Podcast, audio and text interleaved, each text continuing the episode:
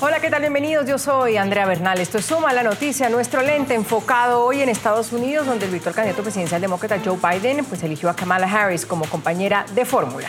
¿Qué implica esta decisión? De acuerdo a analistas, tener a Harris como compañera de fórmula pues tiene varias lecturas. La abogada de 55 años representa a la generación más joven de estos liderazgos desde California, un estado de mayoría demócrata. Además podría promover el sufragio de, afroestadounidenses, mujeres e indecisos en otras regiones del país. Tiene una trayectoria política amplia. La fórmula Biden-Harris para algunos es predecible, para otros ha sido una sorpresa. De ganar Biden las elecciones del 3 de noviembre, pues Kamala Harris sería la primera mujer afroestadounidense en ocupar ese cargo. Saludo a nuestros invitados de hoy. Los invito a responder la pregunta. Frank Mora, ex subsecretario adjunto de Defensa para el Hemisferio Occidental para el gobierno de Barack Obama, nos acompaña. Y César Grajales, analista político conservador, también está con nosotros desde Miami. Eh, Frank, ¿suma a la candidatura de Joe Biden? ¿De qué manera lo hace? Es un nombramiento histórico. Es la, primera mujer eh, afroamericana eh, de padres inmigrantes, con toda una trayectoria política, como acaba de mencionar, bastante larga. Ella fue fiscal general del estado de Nueva York. Pero más que eso, también ella representa en muchos aspectos lo que es el, el Estados Unidos, la comunidad, la diversidad, pero más también que eso yo diría, y es por eso que yo creo que escogió, Biden escogió a Kamala, porque ella trae muchas cosas a la mesa.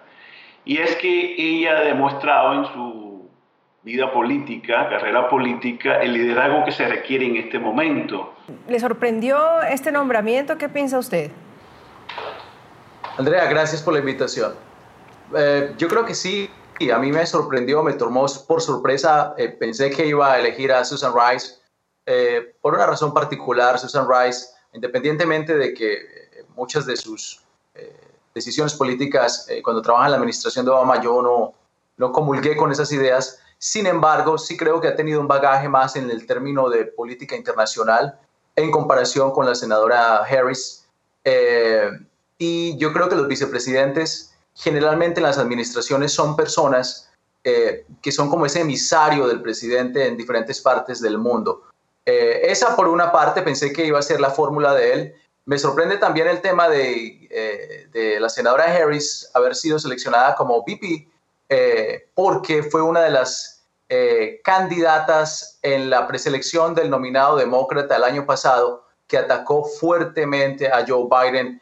Puede escuchar más conversaciones como esta en Zoom a la noticia de lunes a viernes a las 3 de la tarde, hora de Bogotá, Lima y Quito, 4 de la tarde, hora de Caracas y de la costa este de los Estados Unidos, por NTN 24.